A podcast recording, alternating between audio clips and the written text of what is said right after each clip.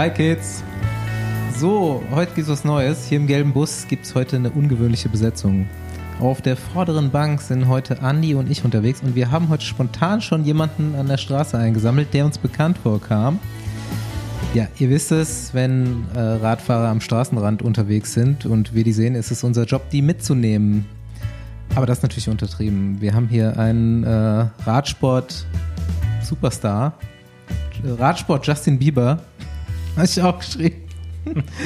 ist im Besenwagen gekommen und im Radio läuft Paul Voss Gravel Podcast. mein Name ist Bastian Marx. Aus dem Kofferraum grüßt Paul Voss. Mein Name ist Andi Stauf. Hallo, ich bin Marco Brenner. Yes, und der ganze Scheiß läuft auf der Frequenz Rafa 3000, der beste Sender im Bus. Jo, also, jeder hat es mitbekommen. Normalerweise quatschen wir ja erstmal zu dritt kurz über Allgemeinthemen, aber Marco ist schon an Bord, ist schon eingestiegen, ist die ganze Fahrt mit dabei und mal gucken, ob er auch irgendwie ein bisschen was zu erzählen hat zu äh, unseren kurzen Allgemeinthemen. Aber wir können es nicht unerzählt lassen, nachdem wir uns in der letzten Folge schon hart übers Bianchi aufgeregt haben und dazu auch natürlich schon vorher tausend Zuschriften bekommen haben, kommt irgendwie ein, zwei Tage später äh, das nächste Frankenstein-Fahrrad raus. Ähm, Specialized Diverge, was ist los mit Fahrradindustrie? Ja, nicht viel. Nein, keine Ahnung. Also, ich weiß nicht, habt ihr dazu eine Meinung? Ja, ich frage mich natürlich da jetzt wieder, warum macht man nicht gleich ein Mountainbike draus? Ich, und, und, Also, wo- und, und ich wozu wusste, brauche ich denn- und ich wusste, dass du das sagen wirst. Deswegen. Und es ist, Hast du dich Warum vorbereitet? hast du es nicht gesagt, Paul? Nein, weil ich habe das Thema. Ey, jetzt habe ich. Ey, Überleitung. Das habe ich schon im Outside Gravel Podcast erwähnt.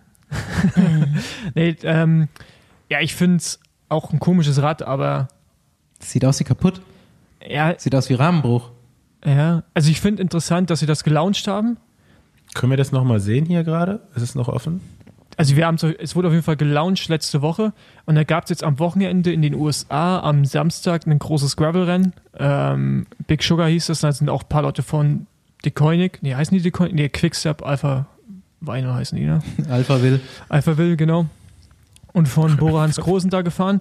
Und das waren, glaube ich, die einzigen Fahrer, die das neue Rad hatten und die ganzen Gravel-Profis quasi, die da hinfahren, um auch wirklich zu gewinnen, die sind alle bei Specialized entweder das Crooks gefahren oder das, äh, Ja, gut, die hatten das halt Oder das- nicht, ne? ja, doch. Ich glaube schon, dass die es kriegen, wenn die es wollten. Aber es ist halt viel zu schwer. Das wiegt halt schon, ich glaube, 400, 500 Gramm mehr.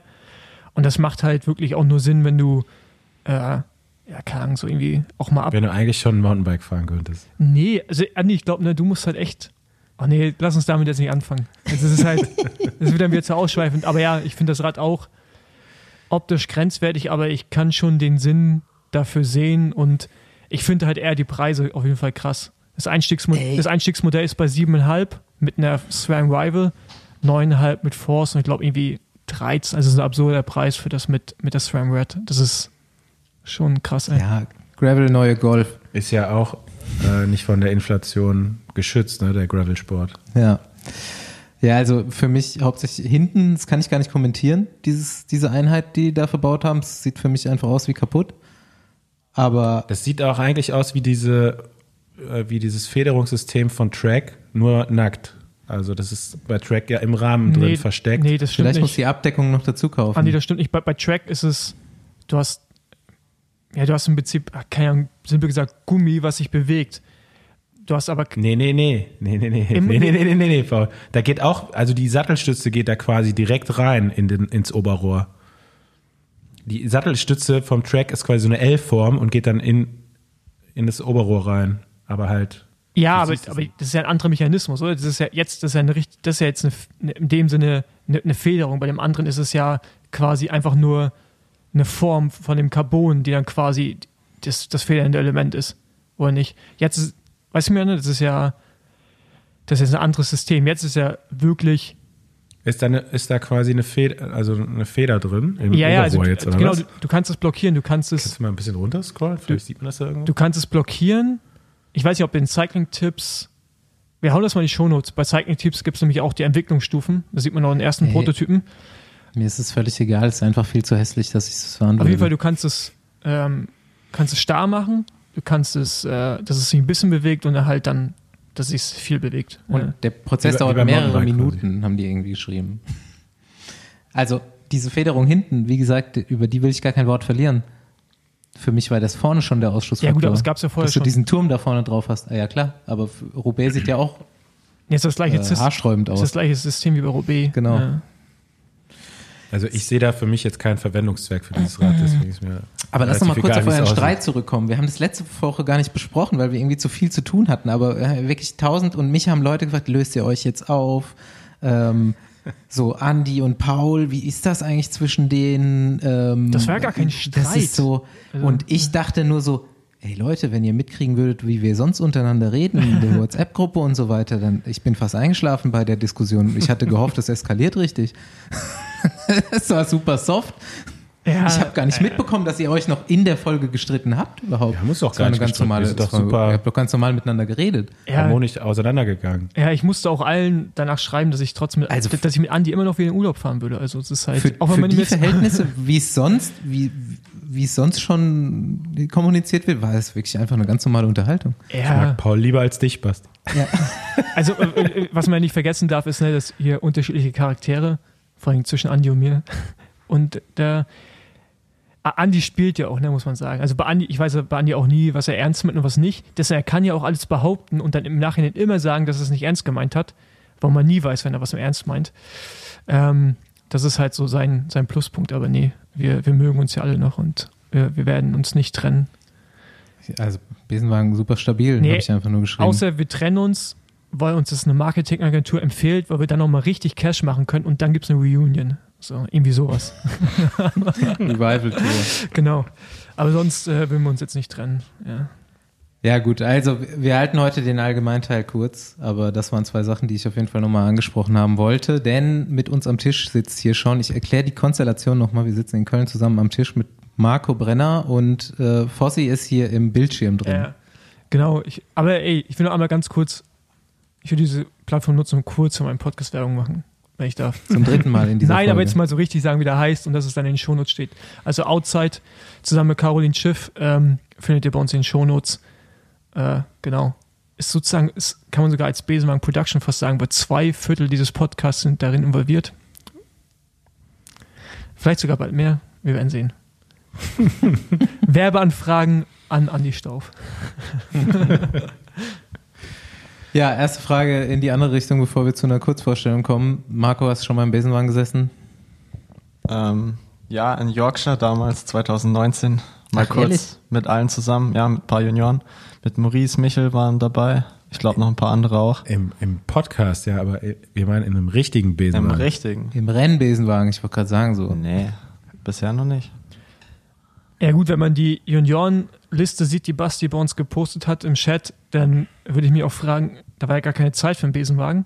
Und solange es diese Juni- oder die Juniorenzeit auch noch nicht her, auch dazwischen war nicht so viel Zeit, Ja, also ist ja jetzt schon äh, tatsächlich eine Weile raus, Marco, aber wir kennen ihn alle Eine noch Weile. aus äh, Yorkshire. ähm, 2019, wo ähm, ja, wo wir mit Maurice äh, als Praktikant angereist sind und dann nochmal auch so eine kleine Abschlussfeier mit dem restlichen Junioren hatten. Und ähm, ja, ich habe letzte Woche einfach einen Tweet gefunden. Da wussten wir ja schon, dass du vielleicht diese Woche als Gast kommst. Und der hat nochmal so schön als quasi Top 10 hier zusammengefasst, die meisten Punkte, die jemals in einer UCI-Saison von Junioren erzielt wurden. Und da ist Remco mit großem Abstand natürlich irgendwie Platz 1. Und dahinter sind eigentlich fast mit der gleichen Punktzahl Emil Herzog und Marco Brenner. Und Marco Brenner ist das aber in seiner ersten Juniorensaison gefahren. Denn die zweite war die erste Corona-Saison und da gab es nur sieben Renntage auf Pro Cycling Stats. Und in dieser ersten Juniorensaison, also im jüngeren Jahrgang, ist äh, Marco in, zumindest stand auf Pro Cycling Stats, 30 Renntagen elf Siege gefahren. Und da sind jetzt die Rundfahrtsiege nicht mitgerechnet, sondern das sind dann Etappensiege. Ja, War schon ein gutes Jahr. Gab es einen ganz guten Hype damals. Ich habe es nicht gehört. Sag nochmal. Äh, war ein gutes Jahr, glaube ich, für Marco. War okay. Ja, war auf jeden Fall sehr gut. Ich würde es auch fast behaupten, besser als mein äh, zweites Jahr. Also abgesehen von Corona hatte ich natürlich weniger Renntage, aber ich glaube, im ersten Jahr war ich vielleicht sogar trotzdem stärker. Also, ja, 2019 war sehr erfolgreich für mich. Und dadurch habe ich dann ja auch meinen Profivertrag bekommen. Darf ich übrigens Ja, sagen, darf ich übrigens sagen, dass ich Marco Brenner Entdecker bin? Marco Darfst- du Prenner- darfst alles Klar, sagen. darfst du das. Äh, Du nein, kannst ja alles behaupten in dem Podcast. Äh, weißt du doch. wie heißt nochmal der Ort, wo, äh, äh, wo, äh, wo die ganzen, wo Vipatec oder Vipotec herkommt? Äh, wo die sitzen, die Familie fällt mir gerade nicht ein, der Name. Ich habe es manchmal mit dem Namen.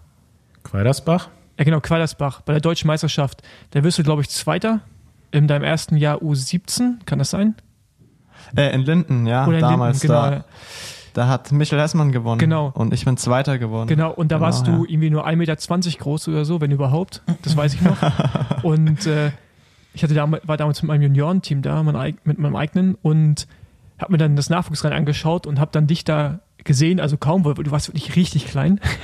also bist halt dir ein bisschen gewachsen. Aber da dachte ich schon, okay, gut, äh, wenn man mit der Größe, bist du, glaube ich, mit Hessmann weggefahren, oder? Und der hat dich dann irgendwann, hat er dich stehen lassen, ne? Ja, der hat mich dann, ich weiß gar nicht, ich glaube wahrscheinlich oben dann so im Flachen stehen lassen. Genau. Ja, also in der U U17 war ich halt schon noch ein bisschen so ein kleiner Lurch, der eigentlich nur berghoch fahren konnte. Aber, du war, aber ich wollte dir sagen, du warst auf jeden Fall schon gut. Also Ja, im auf jeden Vergleich Fall. mit den Also anderen Jungs schon, drumherum. ich war schon äh, immer ganz gut, so in der Bundesliga oder Bundesnachwuchssichtung damals immer, also ja, immer so um Platz 8, 9 in die Top 10 gefahren und dann, ja, Linden war natürlich schon ein schwerer Kurs und ähm, ja, bin da dann Zweiter geworden und dann zwei Jahre später bin ich dann ja im ersten Jahr Junioren dann das genau dasselbe Szenario mit Michel, ähm, nur dass ich mich dann halt durchsetzen konnte. Ja. Genau, das wollte ich nur sagen, dass ich. Ah, okay. Also, ja, also, cool. also, also, also hätte ich damals die Möglichkeit gehabt, dich in mein Team zu hätte ich auf jeden Fall angesprochen, aber es war relativ irgendwann warst du so gut, dass es dann brauchte ich dich gar nicht fragen. Aber und vor allem hatte ich das Team dann glaube ich auch gar nicht mehr. Aber bist mir damals schon aufgefallen, so wo du halt wirklich im Vergleich zu den anderen Jungs, das ist ja U17 ist ja auch noch absurd. Ne? Da gibt es ja wirklich welche sehen aus wie Männer. Also Hessmann sah damals schon aus wie wie ein Erwachsener, so ein Wie bisschen heute? wie heute. und du sahst einfach aus wie ein Kind. So und War noch größer als heute. Da ja, aber ich sehe ja immer noch aus wie ein Kind.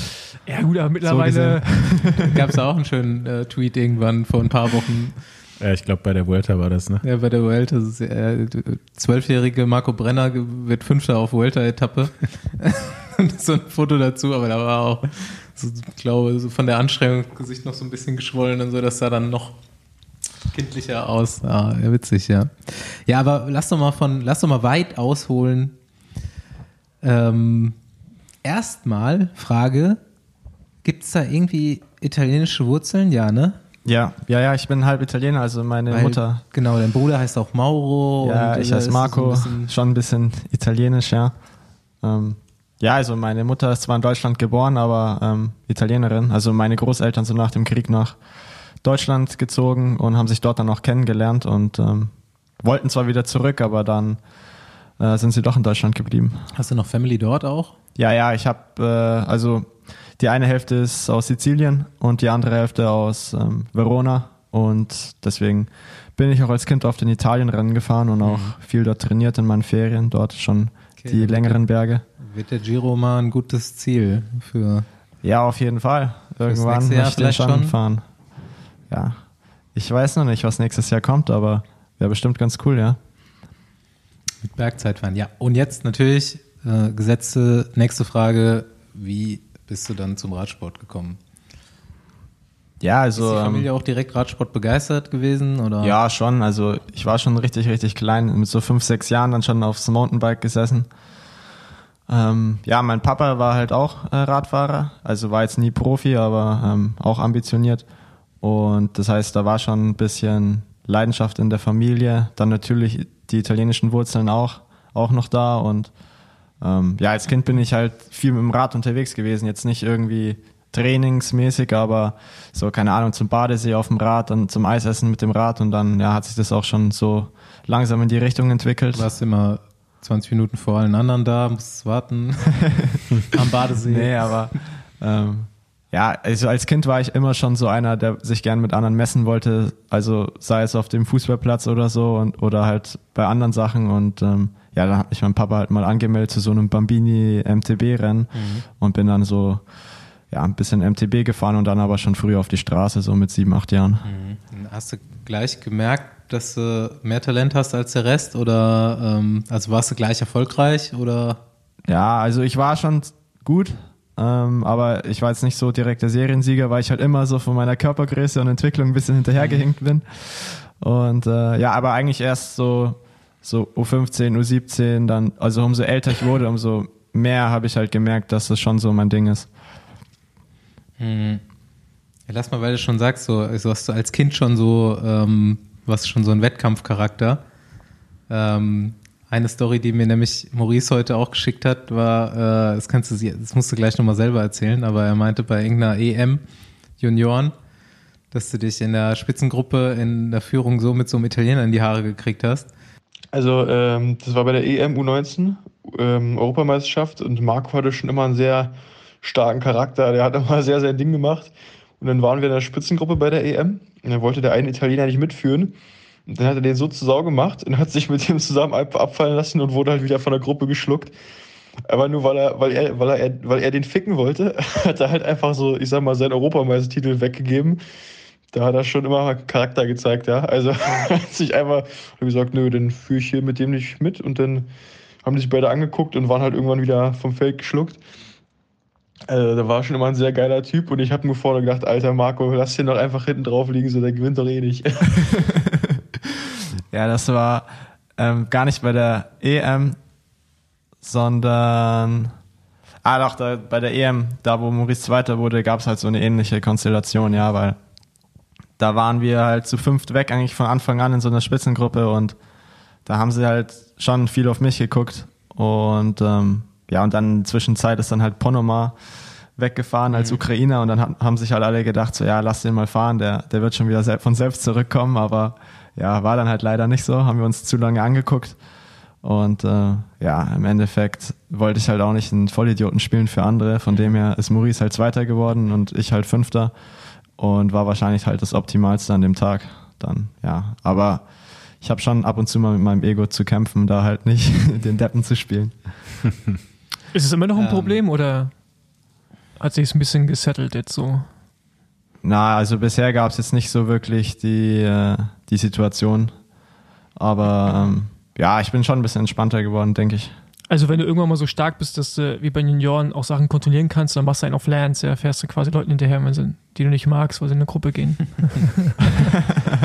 ähm, ja, sag mal, oder sag mal aus deiner Perspektive, wie sich das so im Nachwuchs dann entwickelt hat. Du sagst, du hast schon relativ früh auf dem Rad gesessen, auch relativ früh auf der Straße, auch Wettkämpfe gemacht und so, warst aber körperlich halt immer noch nicht so groß, so entwickelt wie die anderen.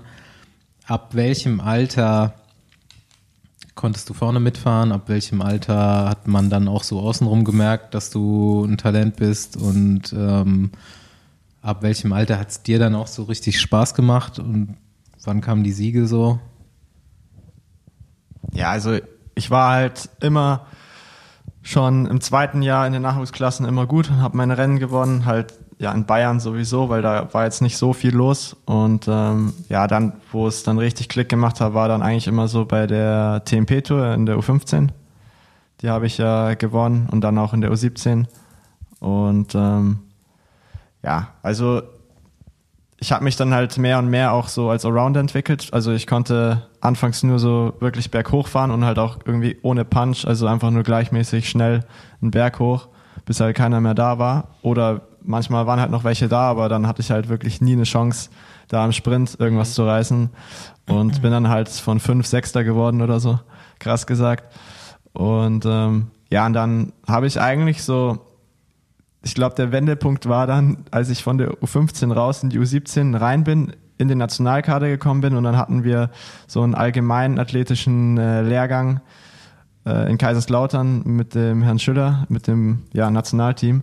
Und da haben wir halt viel auch so Athletik gemacht und Krafttraining. Und äh, als ich halt gemerkt habe, dass ich jetzt was machen muss, war halt, äh, als ich im Krafttraining mit den Frauen oder mit den Mädels machen musste, weil ich einfach so schlecht war und äh, ja, da hat es halt Klick gemacht und dann habe ich halt wirklich durchgezogen mit Krafttraining und so und dann, ja, in der U17 dann konnte ich schon, schon ein bisschen sprinten und dann gerade in den Junioren bin ich dann auch schnellkräftig gewesen.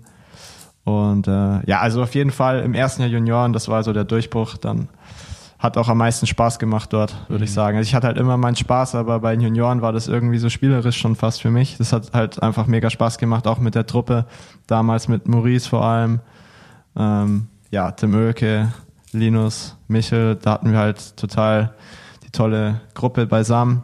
Oder Hannes Wilksch auch. Und ähm, ja, und dann kam halt leider Corona. Und dann war ich ja schon Profi. Und ähm, ja, bin jetzt halt im zweiten Jahr. Und jetzt im zweiten Jahr habe ich, denke ich, dann auch schon äh, so vom Kopf her einen Switch gemacht. Bin auch viel entspannter, kann mich besser auf die Sachen konzentrieren, die wichtig sind. Und hoffe, dass es halt so weitergeht und ich weiterhin meinen Spaß dran behalte. Wir können ja vielleicht Andi mal reinkrätschen, denn irgendwann in den Junioren ist dann äh, Andis Firma auch beruflich aufmerksam geworden auf Marco Brenner, beziehungsweise wo, wo hast du den Namen zuerst gehört und äh, wie hast du Marco kennengelernt?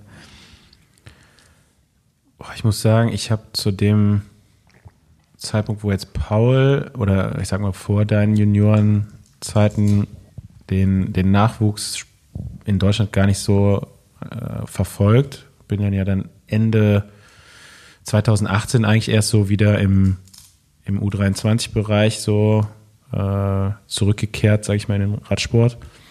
Und äh, Marco kam, wurde tatsächlich noch von, von Ken Sommer ähm, ja, irgendwo entdeckt. Wo genau, weiß ich jetzt nicht. Ähm, Marco habe ich das erste Mal getroffen, dann, ich glaube, vor der Saison, erstes Jahr Junioren, äh, vor dem ersten Bundesligarennen in, in Düren. Düren war das, ja.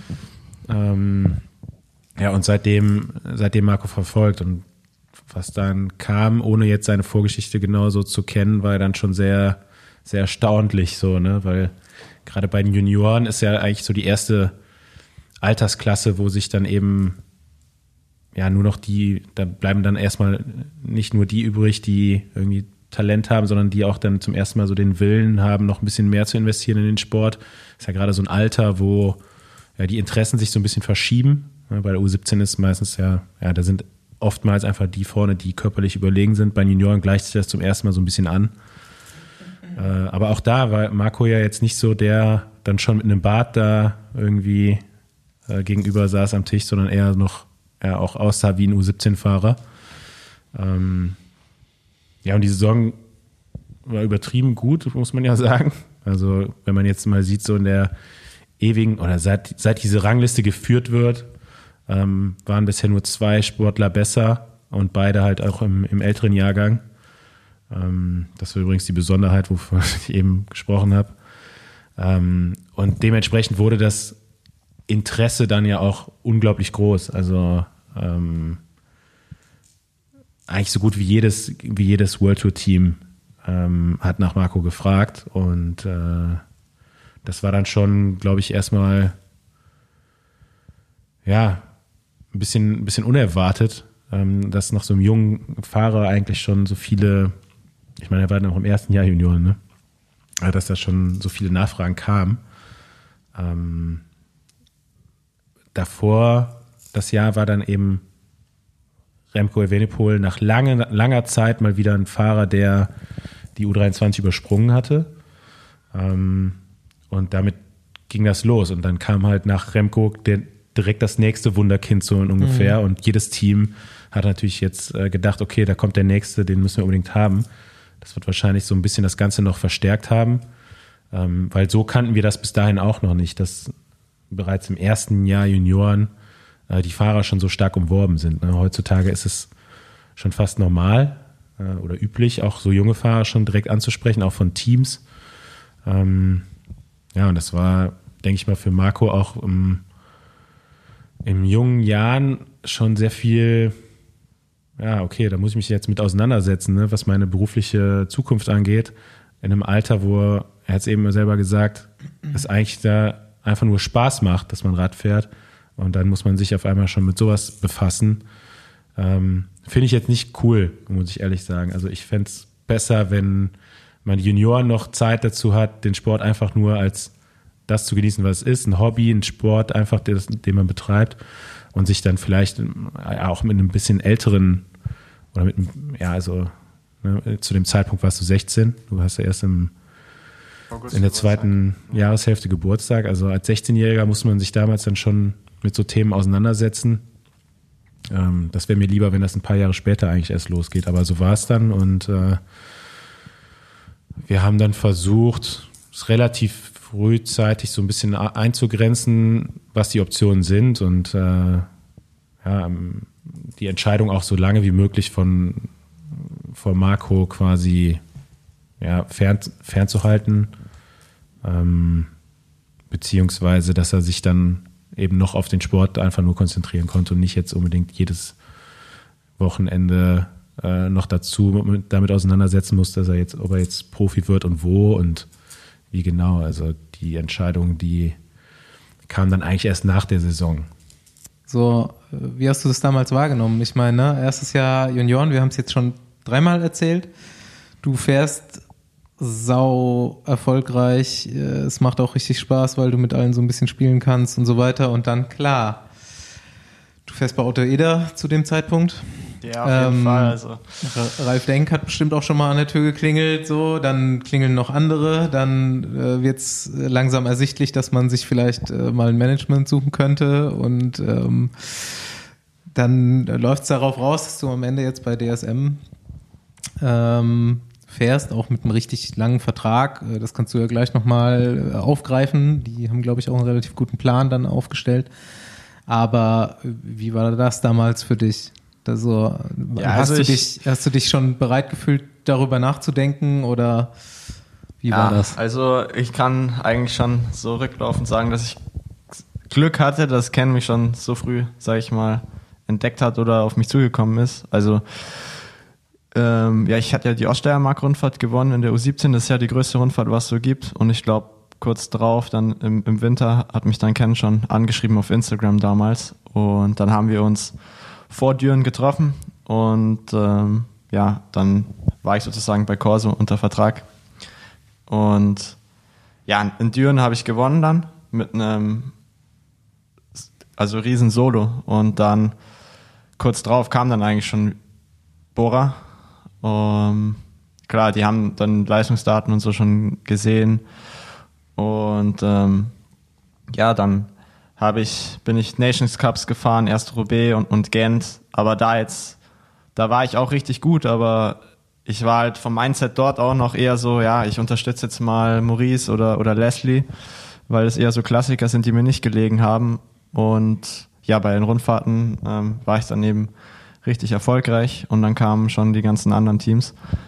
Ähm, aber so richtig beeinflusst hat mich das jetzt nicht es hat, ich glaube, es hat mich sogar eher beflügelt. Mhm. Ähm, und ähm, ja, dann halt nach der Saison habe ich mich dann halt damit auseinandergesetzt und dann haben wir es halt ziemlich schnell eingegrenzt, weil ich halt ziemlich jung war und mir war es halt wichtig, dass ich mich wohlfühle und da wollte ich schon eher ein Team haben, wo man auch vielleicht deutschsprachig bleibt und deswegen haben wir uns dann ja zwischen DSM oder damals Sunweb und Bora dann äh, entschieden und ähm, ja, von dem her war das eigentlich, sage ich mal, nur eine kleine Entscheidung, aber eine riesige Entscheidung für jetzt die nächsten Jahre. Mhm. Und äh, ja, ich habe jetzt halt vier Jahre bei DSM und fühle mich bis jetzt ganz wohl. Also es ist eine Langfristigkeit dahinter und ein Plan. Und ähm, ja, ich denke jetzt, also für meinen aktuellen Zeitpunkt in der Karriere war das, denke ich, der beste Schritt, den ich machen konnte. Mhm. Ja, Andi, erklär du es nochmal. Das habe ich gerade schon gesagt. Dann ähm, ja, gut, es war natürlich in, zu dem Zeitpunkt erstmal wichtig, klar, dass man mehrere Jahre Zeit hat, sich zu entwickeln als Sportler. Ähm, der, der, oder das Hauptargument, was nachher für DSM gesprochen hat, war eben, dass da auch gleichzeitig noch ein Devo-Team mit dranhängt, wo man sagen kann, okay, hier kann man auch noch mal ein bisschen switchen, ein bisschen vom U23-Programm mitnehmen, falls der Schritt zu groß wird zu den Profis, weil man muss sagen, zu dem Zeitpunkt haben erst ganz wenige Fahrer den, den Schritt gewagt, direkt zu den Profis zu wechseln. Ähm, also es war auch da so ein bisschen Ungewissheit mit, mit dabei. Ne? Wie funktioniert das? Ähm, und da hatte man eben noch die, die Option, auch das U23-Programm nutzen zu können. Ähm, das hat Marco jetzt bisher nicht in Anspruch genommen. Ich glaube, mittlerweile den, den Punkt überschritten, wo, wo man da jetzt auch nochmal drüber nachdenken müsste. Ähm, aber es wäre auf jeden Fall so, eine, so ein doppelter Boden nochmal gewesen. Ja, also man hätte noch einen Plan B gehabt, auch gegebenenfalls einen ganzen Schritt nochmal zurückzumachen, runterzugehen. Ähm, wobei es dann im ersten Jahr eigentlich schon fast das Gegenteil war. Also ich bin dann unerwartet die Dauphiné gefahren, äh, Romandie und halt richtig viele Wörter-Rundfahrten. Mhm. Also anfangs des Jahres waren zwar so, so Rennen mit dem Devo-Team geplant, aber die wurden dann Corona-bedingt abgesagt oder verschoben und dann wurde halt der Switch gemacht doch auf die großen Rennen und dann hatte ich halt doch ein ziemlich schweres Rennprogramm und dann halt, ja, dieses Jahr dann auch, wobei dieses Jahr es dann eigentlich auch geplant war dann. Ja, jetzt hat er schon die erste Grand Tour quasi in den Beinen. Mhm. Und auch schon Top Ten gefahren darin. Ja, das auch noch. Ja, genau. Wichtige Frage eigentlich. Ähm, Junioren-Seriensieger, dann Step U23 ausgelassen, erste Profisaison. Man konnte sich ja vorher schon denken, aber wie war das dann so, nicht mehr alles zu gewinnen? so, wie, wie groß war der Step und wie hat sich's angefühlt? Ja, also natürlich war es zu erwarten, dass ich jetzt nicht direkt alles gewinne. Ähm, man hat zwar gesehen, dass Remco auch schon direkt erfolgreich war, aber ja, ich glaube halt immer noch, dass er besser ist als ich oder halt zu dem Zeitpunkt einfach in der, also in dem Alter ist er halt einfach besser als ich und konnte halt direkt schon vorne mitfahren und ähm, was jetzt halt nicht die Regel ist, sondern halt auch eine Ausnahme. Und äh, ja, für mich war eigentlich das größte Problem, die Distanzen wegzustecken. Also ich konnte halt im Training zwar schon gute Daten fahren und so, aber es hat halt alles nichts gebracht, wenn ich halt nach vier, fünf Stunden äh, halt schon da hänge und nichts mehr, mhm. kein Druck mehr aufs Pedal krieg. Das heißt, da habe ich auf jeden Fall schon ewig gebraucht, dass ich mich da anpassen konnte. Und äh, ja, ich denke, mental habe ich natürlich auch noch ein bisschen zu kämpfen gehabt, weil ich halt nicht alles gewonnen habe. Und ähm, ich glaube, das war auch jetzt der, der, der größte Unterschied von letztem Jahr auf diesem Jahr, mhm. dass ich halt jetzt einfach akzeptiert habe oder halt besser damit klarkomme, nicht mehr zu gewinnen. Und, ähm, und ich glaube, ab dem Moment, wo ich das akzeptiert habe und dann mich darauf fokussiert habe, bestmöglich den Schritt nach vorne zu machen, habe ich halt auch einen Schritt gemacht. Halt natürlich auch physisch gesehen, aber ich glaube mental gesehen auch. Ähm, und ja, also dieses Jahr war ich eigentlich dann auch schon ab und zu mal erfolgreich und dann habe ich auch gesehen, dass ich da sein kann. Also nicht immer, aber ich hatte halt auch immer wieder Tage, wo ich gut war. Von dem her bin ich seitdem auch ein bisschen entspannter, gerade auch dann bei der Norwegen-Rundfahrt. Da muss ich dann leider Corona-bedingt aussteigen. Polen und dann bei der Vuelta fünfter Platz. Mhm. Und gibt auf jeden Fall auch schon Vertrauen für nächstes Jahr dann. Aber alles jetzt noch nie, nicht. Du nie. Noch nicht. Du hast gesagt, äh, du hast das akzeptiert, dass du nicht mehr gewinnst. Du musst sagen, du hast jetzt akzeptiert, dass du noch nicht gewinnst. Da spricht also, der Manager Andreas Stauf. aber aber war, das, war das nie so ein richtiger Mindfuck für dich, dass du, also ich meine, ist ja auch immer schwer, sich da irgendwie mit Remco zu vergleichen, ist auch nicht richtig, aber ich meine, bis zu dem Zeitpunkt, wo du Profi geworden bist, war das in der Remco direkt. Quinn Simmons war mit dir im gleichen Jahr, geht hoch, oder? Ihr beide. Nee, Quinn Simmons war ein Jahr älter, also mit dem bin ich im ersten Jahr zusammengefahren. Und okay. tatsächlich auch Carlos Rodriguez. Mit dem bin ich auch gefahren. Aber Carlos, der Was ist nicht direkt in dem World Tour Team, oder? Der ist doch zu. Doch, der ist auch zu Ineos direkt. Ah, okay. Aus den Junioren raus. Das fand ich auch ganz erstaunlich. Ganz erstaunlich. Äh, mit Rodriguez und, und Ayuso. Also, mit denen bin ich ja beides gefahren, mit beiden. Mhm. Und ähm, ja, und dann kommen halt die News, dass der eine geht zu Ineos und dann kurz drauf der andere geht zu UAE. Ähm, und die habe ich halt gar nicht gekannt. Also, das fand ich auch erstaunlich. Und äh, aber im Endeffekt sieht man jetzt ja, dass äh, die zwei ganz gut unterwegs sind. Ja, ist, ich finde es eh krass, also wie das bei Remco alle noch so gesagt haben, oh, und dann auch bei dir war es ja auch noch so. Und mittlerweile ist es einfach normal. Ich meine, jetzt gibt es andauernd irgendwelche News, dass Leute, ich glaube, äh, Jumbo hat jetzt einen Norweger verpflichtet, oder? Bis Ende 27, der, glaube ich, noch mhm. Juniorenfahrer ist im nächsten Jahr. Mhm. Und das ist halt komplett absurd. Aber der fährt noch ein Jahr U23. Ja, aber also allein die Tatsache, dass wir uns vor, wann wird Remco Profi? Vor vier Jahren, drei, vier Jahren mhm. gesagt haben, das ist so krass und wie gesagt, bei dir ja auch noch vor zwei Jahren gesagt haben, das ist zu früh, zu krass, wie das auch einmal zur Normalität wird, einen Fahrer so früh zu verpflichten. Klar, viele gehen in Teams, wo es die Option gibt, runterzugehen, aber man sieht ja auch bei dir, dass es zum Teil gar nicht mehr notwendig ist, weil ihr einfach auch schon viel bereiter seid als Generationen vor euch aus dem Juniorenbereich. Ich meine jetzt auch in Emil Herzog, wenn du das anschaust. Ähm, ich meine, ich finde gut, dass er nochmal ein Jahr in einem Pro-Team fährt, was ja mehr oder weniger ein Nachwuchsteam ist, aber eigentlich hätte der ja auch wahrscheinlich vom Potenzial direkt hochgehen können. So. Ja, ich habe da jetzt noch in, in letzter Zeit tatsächlich auch mal mit so ja, Trainings- oder Sportwissenschaftlern drüber gesprochen und tatsächlich ist es so, dass so junge Athleten eigentlich so ein, so ein Training viel besser verkraften als ältere, ne? weil allein so Testosteronhaushalt ist bei einem 18-Jährigen natürlich ein bisschen höher als bei einem 30-Jährigen und deswegen kann man eigentlich so junge Sportler nicht kaputt trainieren, zumindest mal körperlich nicht. Ja? Es geht dann letztendlich immer um den mentalen Aspekt. Wie verträgt man das alles? So dieses ganze On the Road sein. Ich meine, kann man mit Marco auch nochmal drüber sprechen. So, du bist halt als Juniorenfahrer eigentlich die ganze Zeit zu Hause, bist ab und zu mal auf dem Rennen. Aber als Profi bist du eigentlich die ganze Zeit unterwegs. Ne? Und dieser Lifestyle, der ist natürlich auf Dauer schon mental sehr hart. Und die Frage ist halt dann eben nicht, ob jetzt junge Sportler dazu in der Lage sind, äh, körperlich diese Leistung zu bringen, sondern die Frage ist halt, wie lang? Gibt es noch Karrieren, die jetzt bis in die späten 30er Jahre reingehen oder werden die Fahrer irgendwann das mental nicht mehr aufrechterhalten können, diese ganzen Entbehrungen und Belastungen des Sports in Kauf zu nehmen und sagen dann einfach so mit Anfang 30, okay, ich habe jetzt zehn Jahre gehabt und äh, das, das reicht jetzt so. Ne? Vielleicht verschiebt sich das einfach nur gerade so ein bisschen.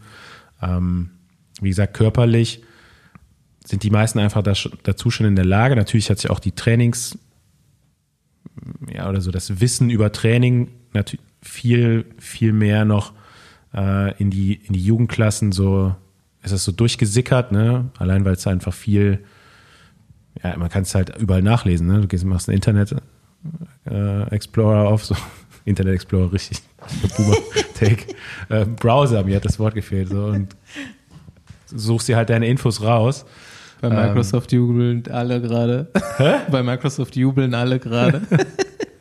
Mir hat gerade das Wort irgendwie gefehlt. Ähm, ja, und dadurch kommen die einfach schon viel strukturierter trainiert äh, in den Juniorenklassen an. So, ne? Also ich meine, du hast halt echt heutzutage U17-Fahrer, die können dir genau sagen, wie viel Kohlenhydrate sie pro Stunde brauchen. Ähm, das war vor zehn Jahren überhaupt noch kein Thema in dem Alter. Wobei ich bei Markus sagen muss, ähm, du warst jetzt da nicht so austrainiert bei den Junioren. Äh, eher im Gegenteil. Ähm, ja, das ist jetzt halt gerade mein Problem, auch in den ersten zwei Jahren gewesen.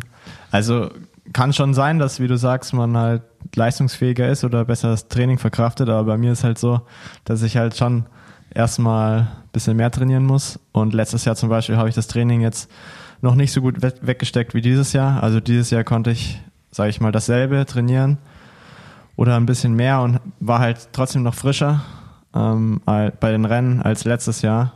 Ähm, also ja, also bei mir zum Beispiel ist es so, wenn ich jetzt zu viel trainiere, bin ich halt schon am Arsch. Aber ja, das ist, das aber ist halt, dauert halt normal, so. Ne? Man muss halt langsam das so ein bisschen Gib so mal, aufbauen. Kannst mal, kannst mal Paul fragen, wie lange der jetzt am Arsch ist, wenn er Richard trainiert hat. Das dauert dann wahrscheinlich ein bisschen länger insgesamt. Gib mal einen Überblick über die äh, Saisonkilometer oder Saisonstunden, wie sich das jetzt gesteigert hat. Boah, ja, so in Kilometern ist natürlich viel mehr. Ähm, ich glaube, im zweiten Juniorenjahr wollte ich schon ein bisschen viel trainieren, aber im Endeffekt war ich dann auch bei 18.000, 19.000, ähm, was halt wahrscheinlich normal Durchschnitt ist, aber es gibt auch welche, die mehr trainieren. Aber wenn ich halt in die Welt will, dann hätte ich wahrscheinlich vielleicht ein Tausender oder so mehr trainieren sollen. Ähm, ja, in meinen Nachwuchsklassen habe ich es eher intensiv gemacht, so über die Schiene Cross auch im Winter. Mhm. Und ich habe, ähm, also mein, mein Papa war eigentlich so mein Trainer und dann später in Junioren war ich bei Auto Eder, ähm, habe da aber auch viel selber gemacht. Also dann habe ich bei Junioren eigentlich wirklich fast selbst gesteuert und habe dann halt nicht irgendwie gezielte Intervalle oder so gemacht, sondern halt immer so, wenn ich Bock hatte, mal den, den Berg halt Anschlag hochgefahren, hier bei mir in Augsburg immer so zwei, drei Minuten oder so, weil so hohe Berge gibt's da auch nicht. Ähm, das heißt, ich hatte halt, man konnte das ja auch an den Daten sehen, irgendwie mit Laktatbildungsrate und so. Also von, wenn man das sich angeguckt hatte letztes Jahr, als ich ins Team gekommen bin bei DSM, dann war ich eher schon fast ein Sprinter-Typ, nur halt total leicht. Und deswegen war ich, bei- war ich bei den Junioren so gut, weil ich halt explosiv bin und die Berge waren nicht so lang. Das heißt, ich habe da einmal angetreten und durch mein leichtes Körpergewicht hatte ich halt immer eine Lücke. Und jetzt bei den Profis ist es halt so, bringt es halt gar nichts, weil ich halt nicht mehr dabei bin. Und das hat, war, war jetzt halt so der größte Schritt, dass ich halt viel so Zone 2, so, so, so ein Ekeltempo den Berg hochfahre und lange und einfach nur Grundlage sammle, damit ich halt einen Motor bekomme. Ähm, ja, also das war halt so der, der, der größte Schritt dann. Ja, das war schon ein großer Schritt von, vom zweiten Jahr Junioren zum ersten Jahr bei den Profis. Also da Ja, hast du, glaube ich, im ersten Männerjahr so 25.000 Kilometer. Ja ich äh, war, glaube ich, ein bisschen mehr, weil Und ich da, bin ja das doch ist schon ein dann- massiver Sprung, ne? Ja, wobei man sagen muss, in- also in Kilometer hört sich halt noch mal ein bisschen extremer an als in Stunden, weil wenn ich halt sowas wie eine Dauphiné fahre, dann habe ich halt schon mal Viele ziemlich viele Kilometer. Stunden, Ja. Aber ich habe auf jeden Fall deutlich mehr, das auf jeden Fall und auch viel mehr Zeit. Ich meine, ähm, ich hatte da natürlich nichts mit zu tun dann. Also ich habe mich dann halt voll drauf äh, fokussiert, hatte dann auch die Zeit. Ähm, ja, also der Sprung war schon gigantisch, so gerade so an Distanzen. Aber intervalltechnisch habe ich wahrscheinlich sogar weniger intensiv gemacht. Aber trotzdem, mein Mann, also letztes Jahr ging mein Puls halt in den Rennen kaum hoch, beziehungsweise nach drei Tagen in der Rundfahrt ging der gar nicht mehr hoch. Und dieses Jahr habe ich es halt bei der Vuelta noch geschafft, in der dritten Woche richtig hoch zu gehen. Und habe jetzt auch dieses Jahr zum Beispiel im, Pro, äh, im, im Mannschaftszeitfahren bei der Vuelta meinen höchsten Puls gehabt in den letzten von, ja, vier, fünf Jahren sogar. Geil. Wie hoch war der da? Ja, er war 202. Ja. Also für mich ganz hoch. Also 200 hatte ich das letzte Mal wirklich, also 17-Fahrer wahrscheinlich. Nice. Paul, was sagt dein Maximalpuls? Ja, der ist auch nochmal hochgegangen. Ja? Ja, ja, ich hatte jetzt irgendwann dieses Jahr, nach meiner Pause, als ich aus Mexiko zurückgekommen bin, war ich ja dann in Italien beim Rennen und da hatte ich 186, 185. Das habe ich sonst nur beim Laufen, wenn ich Anschlag Und laufe. Lebensmaximalpuls? Ja, ja, das ist halt, glaube ich, auch noch Attacke Köln Schuldfrechen 2000 Alter Schwede, 2006 oder so. Da war ich bei Heinz von Heiden. 73. Da war ich bei Heinz von Heiden mit, mit, mit Dominik zusammen. Da hatte ich irgendwie so irgendwas mit 190 oder so. Ja. Aber so Richtung Andi, bei dir? 200 nie. Ich war immer über 200 Euro Maximalpuls. Ich war 211, glaube ich, bei mir. Mit 17 oder so. Und heutzutage noch 190 am besten Tag des Jahres. Ich bin mal im, bei der Dauphiné im Zeitfahren, bin ich mal eine Stunde lang fast mit einem 190er Puls gefahren. Und wo bist du angekommen? Warst du in der ersten Hälfte? Nee, nee, das war, das war noch ein super langes Zeitfahren. Das war 56 Kilometer Boah. und äh, es ging direkt am Anfang berg hoch. Ich glaube, so die ersten acht oder so ging es bergauf. Und da bin ich natürlich ultra langsam gewesen. So, da haben mich, glaube ich, drei Fahrer oder so eingeholt. Und dann kam der letzte, der mich eingeholt hat, das war kurz vor der Kuppe, das war ein relativ guter Zeitfahrer. Und den habe ich dann in der Abfahrt wieder eingeholt und bin dann so, eigentlich habe versucht, immer so in der Nähe, also hinter ihm zu fahren. Also jetzt nicht im Windschatten, aber so, bin, bin dann einfach dran geblieben und kam dann in so einen guten Rhythmus rein und bin dann die letzte Stunde halt Vollgas gefahren. Endzeit war natürlich immer noch viel zu langsam, aber äh, so die letzte Stunde, die ich gefahren bin, war gar nicht so schlecht. Ja. Aber das war auch, also Aber da, ist auch brutal. Damals waren die Zeitfahren auch noch viel länger. Heute werden die eher kürzer, explosiver. Weil es jetzt vielleicht wieder einen kleinen Return gibt. Langsam äh, hat man jetzt genug Rundfahrten gehabt, wo wenig Zeitfahrkilometer drin sind. ich finde es ich eigentlich okay, so eine Stunde Zeitfahren Ja, find mal ich wieder auch. zu haben ab und Ja. zu, oder? Ja, es macht es Ja. halt auch interessanter. Dann glaub, müssen der halt Wunsch die Leute ist- was machen. Ne, Genau, Berg. der Wunsch ist jetzt allgemein, glaube ich, auch so beim Publikum da mal wieder solche Zeitfahren zu sehen. Ich glaube, die kommen auch wieder. Und Ja. ich glaube, der Giro nächstes Jahr ist die erste Rundfahrt, wo mal wieder irgendwie Aber es ist auch nur 30 Kilometer. 70 Zeitfahrkilometer drin sind, habe ich Ja, auf- gehört. auf drei es ist ein Zeitfahren Bergzeitfahren dabei. Ja, ne? aber das Bergzeitfahren, Ja. das kannst du nicht als Zeitfahren zählen. Ja, ja. Das ist dann halt einfach Genau. nur ein Watt pro Kilo Test. Dann. Genau, ist 10 Kilometer flach und dann 10 Kilometer berghoch oder irgendwie sowas, oder? Ja, und die ersten fünf Kilometer irgendwie 15 Prozent oder Ja, ja. so richtig krank steil. Aber Sehr viel ich, Spaß, was ich dabei interessant finde, wenn ist, du da mitfahren ich weiß, du bist ja auch einigermaßen guter Zeitfahrer, oder? Ja, Zeitfahren ist eigentlich schon so einer meiner Als Spezialdisziplinen. der Bronzemedaillengewinner äh, bei der Weltmeisterschaft. Ja, gut. Ey, ganz ehrlich, bei Junioren, wenn du gut bist, bist du halt auch überall gut. ja, das stimmt, muss ich auch sagen. Also bei Junioren, wenn man gut ist, da kann man als Sprinter auch Bergrennen gewinnen und andersrum. Aber was ich Fünfter halt, Platz, Polen-Rundfahrt, Zeitfahren dieses Jahr. Ja. äh, aber was ich interessant finde, da ist halt, also ich meine, klar, jetzt auch Remco wird es entgegenkommen, aber ich glaube eher, dass durch diese Zeitfahren auch die Rundfahrten wieder interessanter werden, weil die Fahrer sich anders vorbereiten müssen und jetzt auch die Generation mit, äh, mit weniger und dann halt äh, mit Remco und dann du jetzt vielleicht oder auch Ayuso und so, das sind halt, ist halt schon geil, wenn die, habe ich alle Namen falsch ausgesprochen wahrscheinlich, oder Andi? Ja, ich habe ich hab gerade erst so gedacht, hä, mit weniger, mit weniger was, aber du hast weniger. Nee, äh, Vinaigrette, weißt du? Kennst du Jonas, Ja, Jonas Vinaigrette? Schon. Aber das, ich glaube, die Rundfahrten dadurch echt spannender werden. Ähm, also ho hoffe ich mir zumindest. Aber gut. Ja, okay. werden wir mal, ja, weiß ich nicht. Aber jetzt, okay, Also, gut. Das brauchen so wir dieser nicht, brauchen wir nicht Prototyp ausschweifen. Ich habe hab eine andere Frage. Marco, Okay. aus deinem Team gehen ganz viele Leute weg. Also ich glaube, es ist auch nicht alles offiziell. Man hört aber viel ne, in Radsportkreisen und eine Veränderung finde ich sogar ganz interessant aus deutscher Sicht. Ähm, aber da können wir vielleicht später drüber sprechen, wenn das irgendwann mal offiziell ist. Ähm, weil du meinst von dein Trainer geht auch.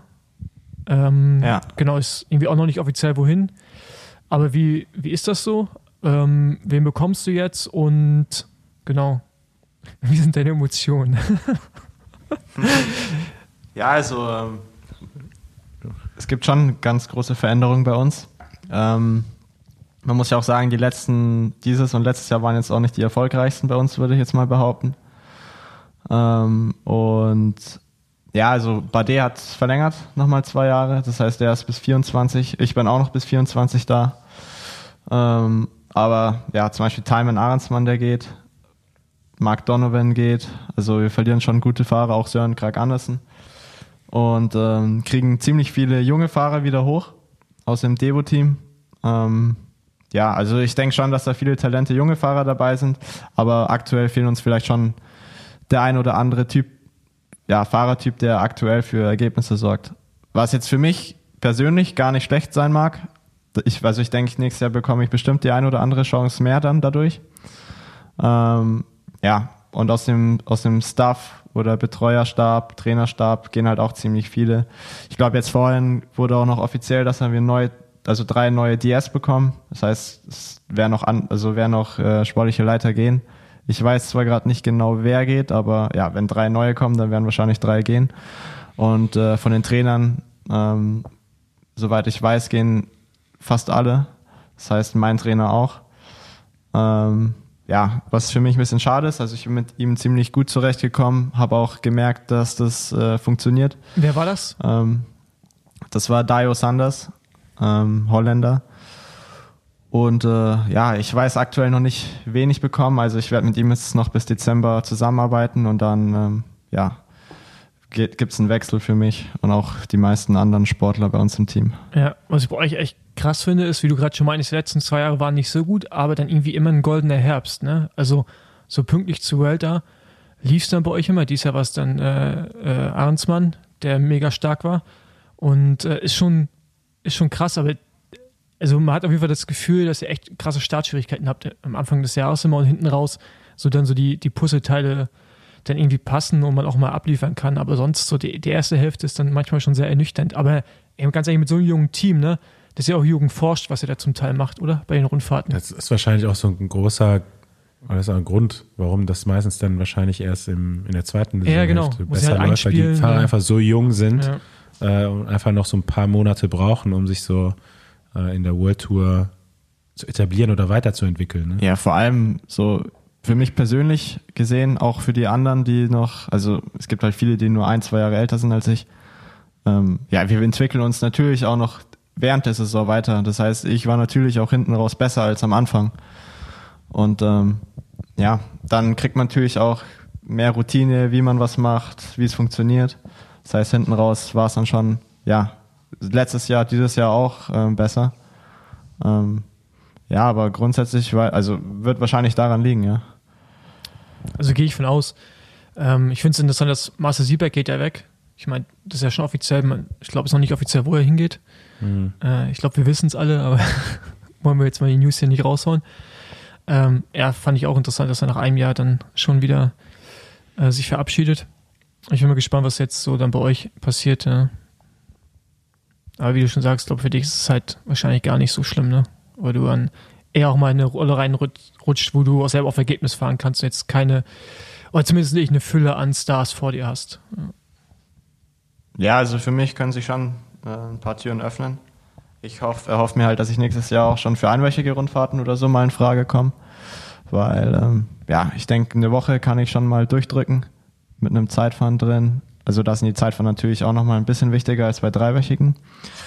Und ähm, ja, dann schauen wir halt, wie es läuft. Ja, aber was sind so die langfristigen Pläne? Ähm ja, also auf jeden Fall wahrscheinlich, also was heißt wahrscheinlich, also das Team und ich, wir, wir verfolgen eigentlich schon, dass ich mal eine Grand Tour vorne mitfahren kann.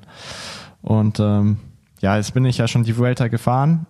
Das war eigentlich erst äh, im dritten Jahr geplant gewesen, aber jetzt bin ich doch schon dieses Jahr gefahren. Also ich wollte halt unbedingt einfach mal das miterleben und Erfahrung sammeln.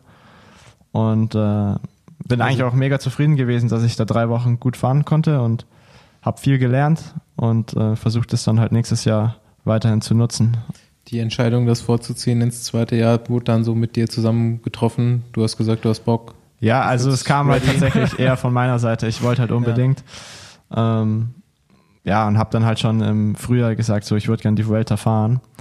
Ähm, ja, wenn man halt unseren Kader anguckt, dann ja, war ich eigentlich auch schon mhm. einer, der da mitfahren kann, weil ich halt von den Leistungen her auch schon da war, um da mitzufahren. Ähm, ja, und dann halt durch die ganzen Krankheiten und so im Team, wir hatten noch viele Verletzungen, zum mhm. Beispiel Asbjörn und Frederik, die sind beide eigentlich gar keine Rennen gefahren dieses Jahr. Ja, und dann hat sich das eigentlich schon ziemlich schnell dahin entwickelt. Ja, weil die World ist schon eine eher dankbare Rundfahrt, ne? auch für einen äh, für Neoprofi. Dass man spät im Jahr ist natürlich vom Vorteil, aber auch wieder Radrennen gefahren, wo es glaube ich auch nicht mehr so ist wie zu Andi und meinen Zeiten. Ja, da war es auch ein bisschen asozialer geworden. Ja, aber ist jetzt halt, also ein Giro ist schon noch mal, also da hast du ja noch andere Probleme außer die Strecke. Da kann Wetter ein ganz großes Thema sein und äh, Transfers und so, die dich einfach mega ermüden. Also da, ich weiß nicht, ob du nochmal die World erfährst, aber das heißt, die Tour ist jetzt auch nicht ausgeschlossen für nächstes Jahr. Oder ist das schon so, wo man sagt, das ist definitiv zu früh? Ich habe gar keine Ahnung. Also ähm, ich habe halt schon gemerkt nach der Vuelta, dass es schon nochmal einen Schub gemacht hat bei der Lombardei-Rundfahrt. Da ging es mir richtig gut. Und mir macht es auch mega Spaß, mit Romar zu fahren, Bardet als, als halt Unterstützung. Ähm, ich weiß halt gar nicht, was das Team mit mir vorhat. Also ich hatte zwar schon mal angetestet, ob wir nicht schon über Rennprogramm nächstes Jahr reden möchten. Und ähm, ja, mein, mein Coach, der ist jetzt erstmal im Urlaub. Und wenn er zurückkommt, dann, dann reden wir vielleicht schon drüber, jetzt dann im November. Ähm, ja, aber wie gesagt, es kommt halt wirklich drauf an, was die vorhaben. Wenn sie jetzt irgendwie sagen, so, ich soll als Unterstützung mit Romar eine Ground Tour fahren, dann kann es natürlich sein, dass ich die Tour fahre, wenn er sagt, okay, es ist nur ein Zeitfahren bei der Tour und er möchte dort fahren. Kann natürlich auch sein, dass sie sagen, ja, wir möchten eher, dass du auf Etappenjagd gehst, dann kann es halt auch wieder die Vuelta sein oder der Giro. Ähm, also ich lasse mich da eigentlich auch überraschen. Also für mich sind alle drei eine Option. Natürlich ist die Tour schon noch ein bisschen ein Thema, wo ich mir denke, ja, ob das vielleicht nicht noch zu früh ist. Aber eigentlich muss ich sagen, dass ich dem Team da auch gut vertraue. Also wenn sie sagen, dass, dass das Gute für mich ist, bringt mich weiter, dann werde ich das wahrscheinlich schon machen. Ja. Ähm, ja, bin aber selber auch gespannt, was der Plan für nächstes Jahr ist, weil ich habe selbst noch überhaupt keine mhm. Ahnung. Ja. Ich habe eine Anschlussfrage noch, wenn ich die stellen darf. Aber ich sehe Basti nicht. Deswegen weiß ich nicht, ob er auch. Eine ähm, du ziehst jetzt ja nach Andorra oder bist schon nach Andorra gezogen? Das ist ja so semi-offiziell. Also, du meintest, so in Augsburg wissen das auch schon alle, von daher weiß es dann auch die ganze Welt bald. Nee, es ist hochoffiziell. Ja, es ist offiziell. ähm, ja, ich bin im Februar schon umgezogen. Da waren die auch dabei. Da haben wir alles äh, erledigt, Ach, mir mein Apartment okay, besorgt und krass. so. Du warst jetzt das ja, ganze ja, ich wohne schon, schon seit. Okay. Ja, ja, ich war jetzt schon äh, seit Februar dort.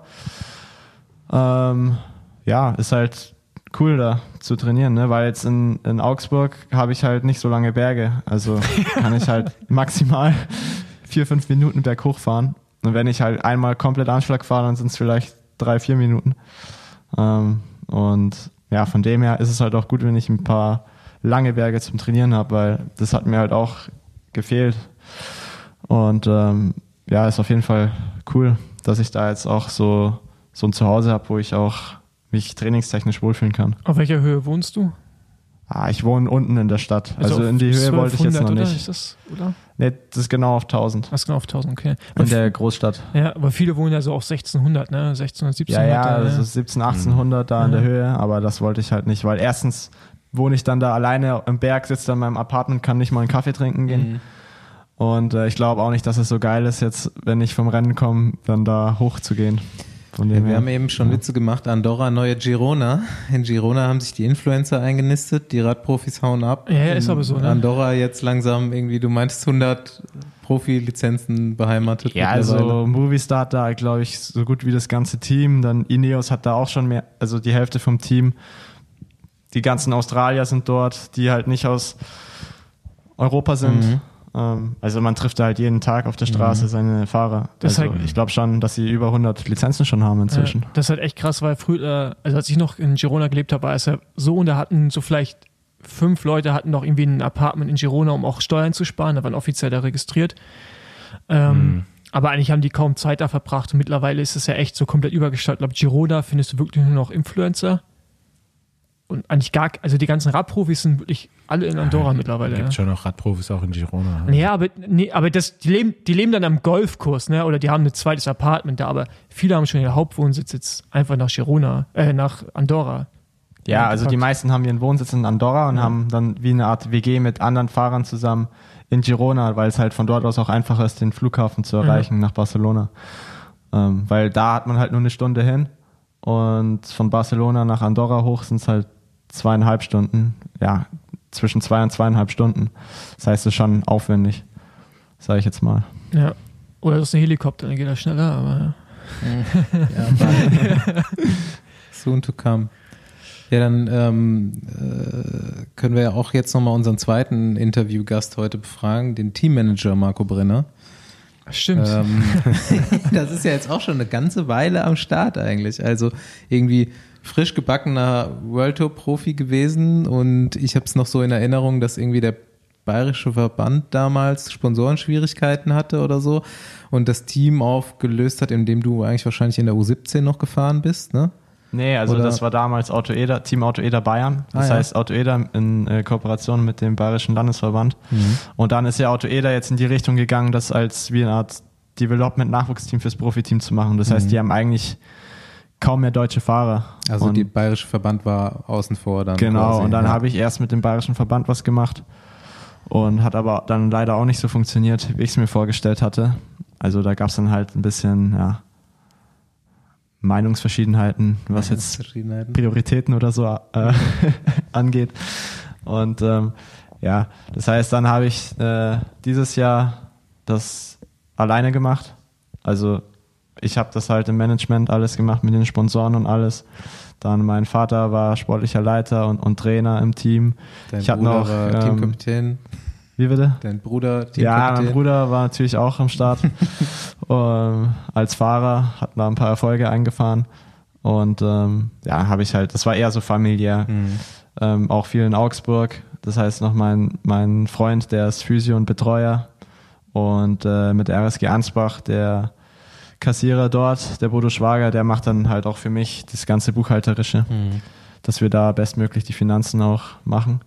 Und äh, ja, geht's halt trotzdem weiter. Viele haben halt gedacht, ich mache das nur wegen meinem Bruder, aber geht trotzdem noch weiter. Ja, sag mal, Jahr. was deine, ähm, was deine Mission dahinter ist. So, Warte wie, mal, wie kommt mal. man darauf als Jungprofi? Ja, Paul? Ja, genau. Übrigens so habe ich mein Juniorenteam auch gestartet. Also, der Anstoß war auch mein Bruder damals.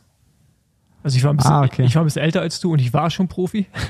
Ich glaube, bei dir war das ja so Übergang. Ähm, aber ja, das war auch so der Hintergrund. Auch so Familiending. Ne? Ja.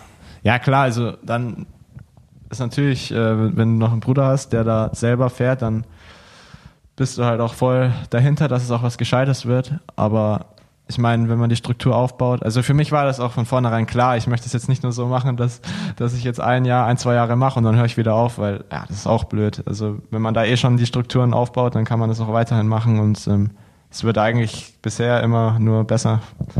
So nächstes Jahr denke ich, werden wir auch nochmal. Aber warum wolltest du es machen? Warum wolltest du es übernehmen direkt? Also es ist ja auch schon eine Mehrarbeit, ne? Du sagst ja, ja selber, du Fall. managst das so ein bisschen oder du suchst auch Sponsoren und. Ja, es ist schon viel Fahrer. Also jetzt gerade in meiner Offseason äh, bin ich halt ziemlich viel unterwegs mhm. damit.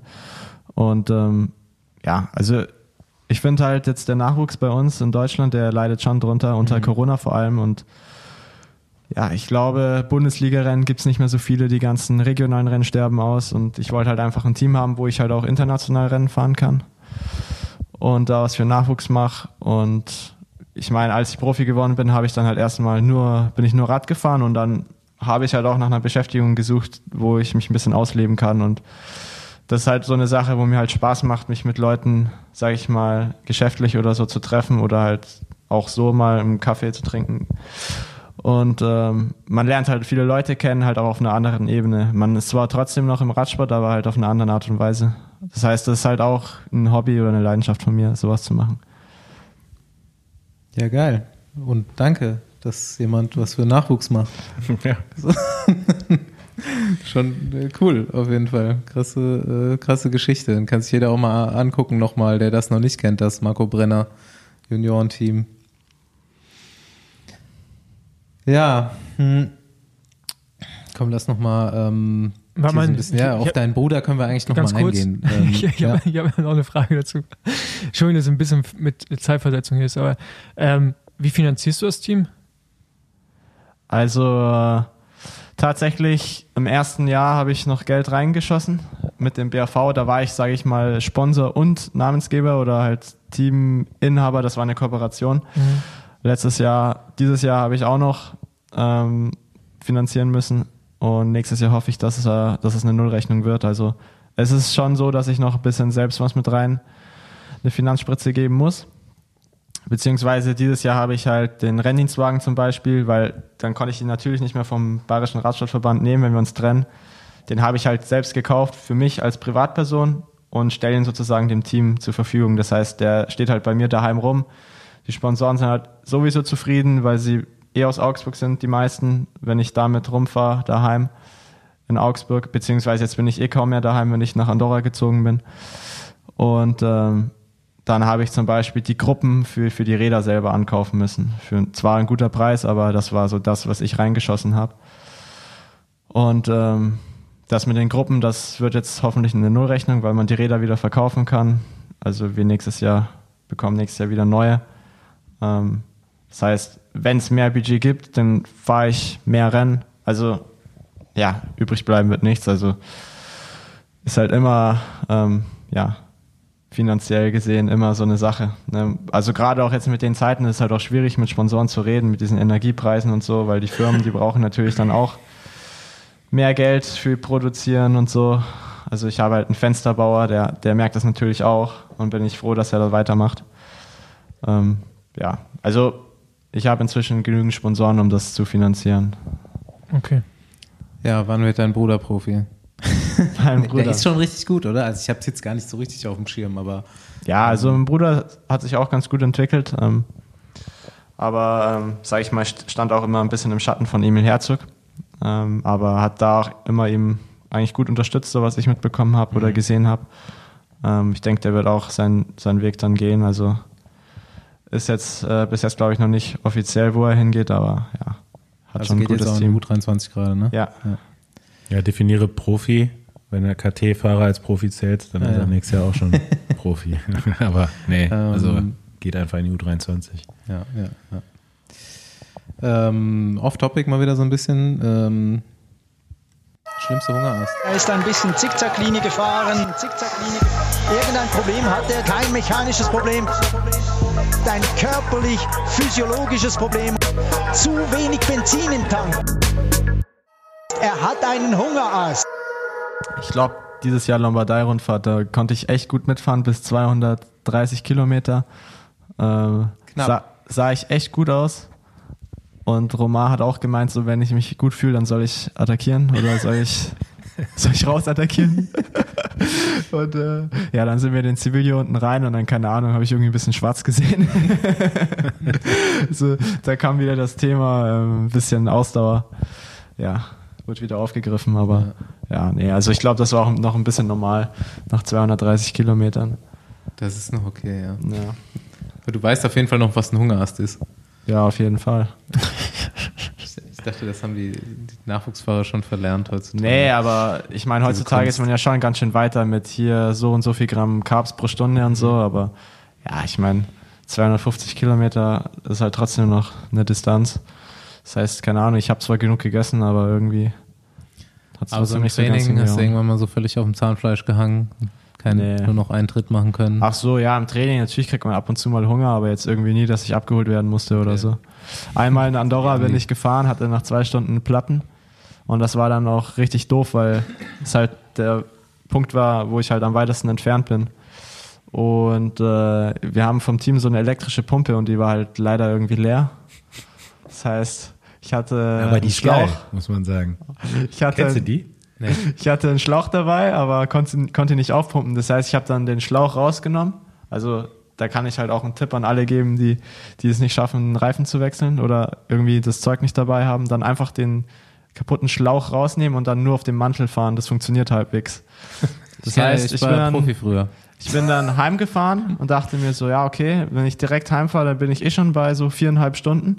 Fünf Stunden habe ich auf dem Plan, dann bin ich doch noch einen extra Berg gefahren und bin dann drei Stunden auf den Platten gefahren, aber dann zehn Kilometer, bevor ich daheim war. Ist Ja, die Felge geht. geplatzt. Also Nee, in- die Felge, Kurven- ich sag's dir, die ist perfekt, aber zehn Kilometer bevor ich daheim war, weil am Ende zieht sich's halt so richtig eklig noch das Tal hoch. Ja, da hatte ich dann Hunger, das muss ich an der Tanke kurz anhalten. Drei Stunden Platten. Also musst du auf jeden Fall in Kurven aufpassen, aber ähm, ja, ja, also ich bin bergauf konnte ich gut geht's. fahren, aber, aber runter muss ich ein bisschen also aufpassen. du musst ja. halt auf jeden Fall Schlauch rausholen, sonst wickelt der sich so auf innen drin. Ja, ja. Ich glaube auch so. Aber der macht das nicht 40 auch, Kilometer oder macht so. das auch nicht immer so duck, duck Ja. vom, vom Ventil. Also das Genau. funktioniert halt echt ganz gut. Du kannst trotzdem noch so 25 km/h so im Flachen fahren. Ja, und Watt sind Watt, ne? Ich meine, wenn du Gegenwind hast, dann fühlt sich's auch so an. Ja.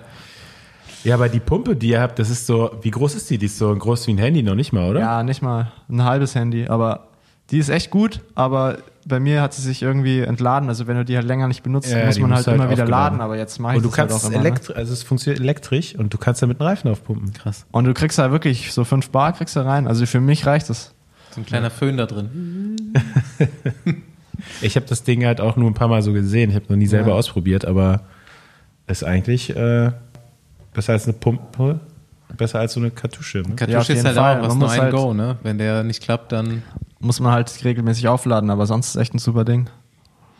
Passt gut ins Trikot oder Ja. in die Satteltasche.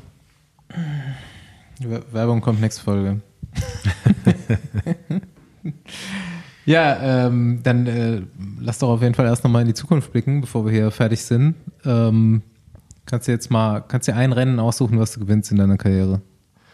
Als Halbitaliener ähm, ist natürlich Giro schon so ein Ding. Ähm, wir hatten vorher noch geredet, äh, wie jetzt die Medienwirksamkeit in Deutschland ist. Ich glaube, da würde, glaube ich, die Tour am meisten Sinn machen. Es würde noch so einen kleinen Hype auslösen. Ähm, klar, also, also ich würde auf jeden Fall gern mal eine Grand Tour auf dem Podium beenden. Das wäre schon mal so ein, so ein Anfang, ne? Also Und ein dann Gi- guckt man- Giro fände ich geiler fast. Wenn es nach mir geht. Ja. Ja, äh, Leute, was habt ihr noch so für Fragen? Ich könnte ihn jetzt so fragen, wer, wer das neue Scott Aero-Rad findet, aber. Ja, das hatte ich auch Boah, vor. das ist mega, das Rad. Ja, okay, gut, Ähm. nee, dann, nee, dann, das wollte ich nicht hören. Also für unsere nächste, es werden jetzt schon öfter mal wieder äh, Rating-Folgen ange, äh, Ah, okay. angefragt. Dann nehmen, können wir das auf jeden Fall mit reinnehmen. Also ich meine es auch optisch nicht, nicht wie schnell Ja. es ist. Aber egal. Äh, ist, brauchen wir nicht weiter, weiter thematisieren. ja, wen, wen würdest du uns noch empfehlen, im Besenwagen äh, aufzunehmen? Wen würdest du gerne mal hören? Es kann sogar international sein. Also muss kein Teamkollege sein, irgendjemand. Bist, bist du noch von jemandem Fan? Findest du noch irgendjemanden im Peloton? Nee, Fan bin ich echt nicht. Also ich bin eigentlich kein Gut. Fanboy, so. Ja. Puh, fällt mir spontan eigentlich jetzt gerade nicht In, so. Interessante Persönlichkeiten, die du schon so kennengelernt hast in deiner Karriere. Kein- Ja. Andreas Ähm. Stauf. Keine Ahnung, ihr könnt doch mal mit Florian Stork reden, oder? Der ist doch War nicht weit schon. von hier. War Habt ihr schon. Der war Ja, schon. Ah. Ja, Nico Denz haben wir auch abgegrast Nico. jetzt vor kurzem. Können auch Mechaniker sein, Teammanager sein oder irgend sowas in dem Kontext. An andere Leute, die du noch aus den Junioren kennst. Müssen wir mal Tim Oelke machen. Der ist ganz lustig. Ich glaube, der wäre offen für sowas. Ja gut, dann setzen wir dich mal wieder ab am Straßenrand. Genau, raus, ra raus mit dir. Ja, Ja, Marco, danke, dass du da warst. Jo, danke für die Einladung, hat Spaß gemacht. danke dir. Und wir hören uns nächste Woche wieder, Leute. Genau, bis dann. Ciao. Ciao. Ciao. Ciao, ciao.